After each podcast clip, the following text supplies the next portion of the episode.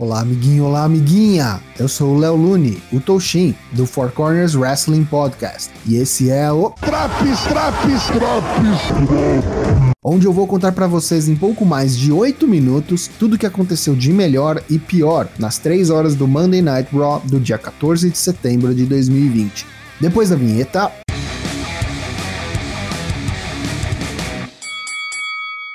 Começamos o Monday Night Raw com o WWE Champion, Drew McIntyre. Ele vem ao ringue dizer que apesar de sua fratura na mandíbula e a indicação médica para não enfrentar Randy Orton no Clash of Champions, ele não fará isso. Não abrirá a mão de seu título. Pelo contrário, nesta rivalidade as regras não se aplicam mais e propõe que o combate entre ele e Orton seja uma ambulance match.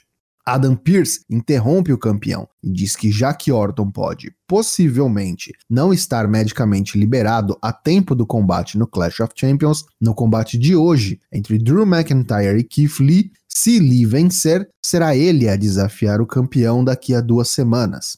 Keith Lee vai ao ringue, cumprimenta o escocês, mas não solta a mão do amigo. Rola aquela encarada nervosa. Após o intervalo, no primeiro combate da noite, os campeões de duplas do SmackDown, Cesaro e Nakamura, enfrentam os campeões de duplas do Raw, os Street Profits. Combate bastante dinâmico, com destaque para o impressionante pop-up European Uppercut de Cesaro em Montesfort. No entanto, a vitória vai para os Street Profits após um Frog Splash de Angelo Dawkins em Cesaro. Bom combate. Nos bastidores, Zelina, Angel Garza e Andrade lavam roupa suja e Zelina sai andando, dizendo que desiste deles. Os latinos vão às vias de fato e saem na mão ali mesmo. Mais uma tag que vai para casa do chapéu. Representando a Hurt Business, Cedric Alexander enfrenta seu ex-parceiro de dupla, Ricochet, Combate abastecido pela ira do traído Ricochet. Em poucos segundos de luta, já temos do lado de fora do ringue Apollo, Shelton, Bobby e até Eric dos Viking Raiders para começar a pancadaria generalizada. Após os comerciais, o combate parece normalizado e a vitória de Cedric vem após um belíssimo lumbar check. Mal dá tempo da Hurt Business comemorar, pois as luzes se apagam e temos uma nova promo da Retribution, dessa vez com máscaras bem mais reveladoras e dá para ter uma boa ideia de quem são os cinco membros principais do grupo. Eles dizem: Nós vemos o que todos vocês são. Gado, leais a uma entidade que os trata como lixo. Nós fomos corrompidos. Aproveitem os últimos dias antes do esquecimento. Em breve, nós mostraremos exatamente quem somos. Adam Pearce está nos bastidores e dá um sermão na sua incompetente equipe de segurança. Chega então a Hurt Business e oferece seus serviços para acabar com este problema chamado Retribution, mas claro, por um preço justo. A seguir, combate válido pelo título feminino do Raw. A campeã Asuka defende contra Mickey James acirrada disputa entre as duas veteranas, um ótimo combate que foi manchado por um possível erro da arbitragem no final. Enquanto Asuka aplicava o Asuka Lock em Mickey James, que aparentemente não deu tap out e não desmaiou, o combate foi interrompido pelo oficial mesmo assim. Que negócio estranho. Zelina Vega interrompe a comemoração da campeã e diz que está pronta para Asuka. Dá um tapa no rosto da japonesa e foge, sorrindo. Acompanhado de MVP, o campeão americano Bobby Lashley enfrenta Eric dos Viking Raiders. Combate extremamente físico, porém muito curto. O campeão finaliza Eric com seu Full Nelson, agora batizado de Hurt Lock. Braun Strowman está na porta do Raw Underground, ameaça o gigante segurança de Shane e manda McMahon abrir a porta antes que Braun o use para abri-la. Aparentemente, o Raw Underground é um universo paralelo e as regras da Brand Split não se aplicam. Seth Rollins contra Dominic Mysterio em uma Steel Cage Match. Apesar de ter tomado dois tapas na cara antes da luta, o apóstolo Murphy contraria a ordem do Messias de ficar no vestiário. Vai ao lado da jaula e entrega um candlestick para Seth. Após algum castigo, Dominic eventualmente recebe o mesmo presente de seu pai Ray e, armado, a bambuzada come solta. O combate se equilibra e quando Ray abre a porta da jaula para que seu filho saia, é atacado por Murphy. O apóstolo fecha a porta da jaula na cara de Seth sem querer, e Dominic aproveita para atingi-lo com um 5-star Frog Splash e em seguida tenta escapar pelo topo da jaula. sem sucesso, pois é impedido por Rollins. Após dois curb stomps seguidos, vitória do Messias das noites de segunda-feira.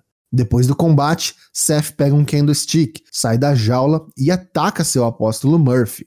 Ainda há uma leve insinuação de que podemos ter algum tipo de história entre Murphy e Alia, irmã de Dominic, que demonstra empatia perante a desgraça do agora provável ex-lacaio. No Raw Underground, Dolph Ziggler vence um Jobber e depois enfrenta Riddick Moss. A briga é invadida por Braun Strowman, que destrói a ambos, encerrando o primeiro segmento da noite deste clube da luta. No backstage, Keith Lee e Drew McIntyre têm uma discussão acalorada. Os ânimos saem de controle e o pau quebra antes da hora. Vem a turma do Deixa Disso separar. Voltamos ao Raw Underground, onde Braun Strowman continua batendo em todo mundo, até que é atacado por Titus O'Neil, a quem rapidamente coloca para dormir. Logo, logo tem mais. Kevin Owens contra Alistair Black. O agora Hill com nova roupa e ainda de tapa-olho, Black embosca Owens, atacando antes do início do combate. Luta que foi bem mediana, em momentos até lento, aquém da capacidade técnica de ambos os wrestlers. Quando Black preparava o Black Mass para encerrar o combate, mais uma vez as luzes piscam e um esperto Kevin Owens rapidamente acerta um stunner em Black e captura a vitória.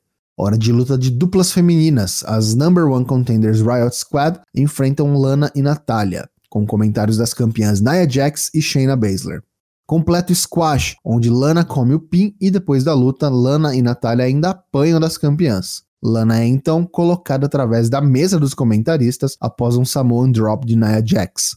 Último segmento do Raw Underground. Brown continua a matar mais jobbers e novamente acaba com os incansáveis Riddick Moss e Dolph Ziggler. Chega um oponente novo e de seu tamanho, Dabakato, que sobe ao ringue, mas Shane não deixa a luta acontecer e diz que só veremos isso na semana que vem.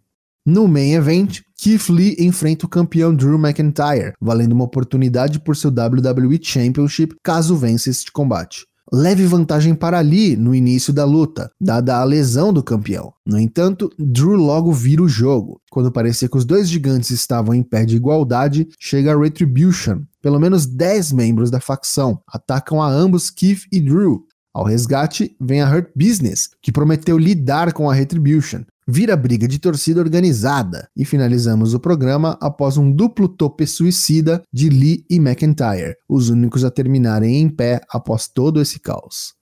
Pontos negativos do Raw de 14 de setembro de 2020. A divisão de duplas femininas parece ter ido de excelente a completamente patética em questão de duas semanas. A Retribution continua atirando para todo lado. Que relação eles têm com Alistair Black? É somente uma muleta para justificar a derrota do Rio? Conhecendo a lógica ou falta dela do booking da WWE, apostaria nisso. Mick James e Asuka. Que diabos foi aquele final? Alguma coisa deu muito errado ali. Já os pontos positivos. Mick James e Asuka. Apesar do final, o combate até então foi excelente. A maioria dos combates deram desenvolvimento às rivalidades. Ricochet e Cedric, Owens e Black, Dominic e Seth, e até mesmo Keith Lee e Drew, ponto para a continuidade. A Hurt Business continua se mostrando um dos pontos mais consistentes do Raw, apesar de alguns percalços para chegar a esta posição. Acho que pode sair algo bom dessa possível feud com a Retribution. Essa edição do Raw leva nota 6,5 de 10. E aí, tá curtindo Drops do Raw? Não perca também as edições do NXT, Dynamite e SmackDown. E acompanhe-nos ao vivo todas as terças e quintas-feiras, a partir das 8h30 da noite, em twitch.tv barra Até lá!